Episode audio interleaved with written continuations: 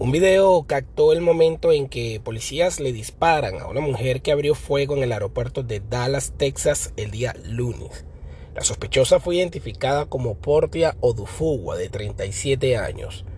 Las imágenes muestran a pasajeros agachados en el área de inspección del aeropuerto Dallas Lost Field. De repente se escucha un tiro y los gritos agonizantes de una mujer. Alegadamente la mujer salió de un baño con el arma y disparó varias veces hacia el techo. La sospechosa fue baleada en una pierna y trasladada a Parkland Memorial Hospital.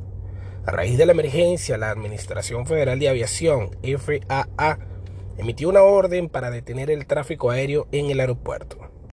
Odufugua, la sospechosa, ha tenido varios encuentros previos con las autoridades desde el 2019 por cargos de robos a bancos, incendio provocado y acceso a propiedad privada.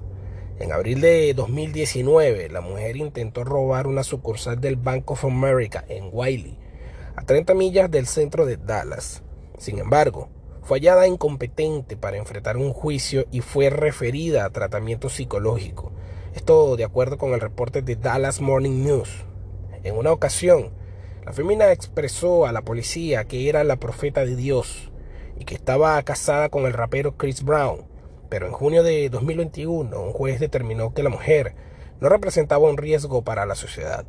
No está claro qué cargos serían presentados en contra de la mujer a raíz del incidente reciente.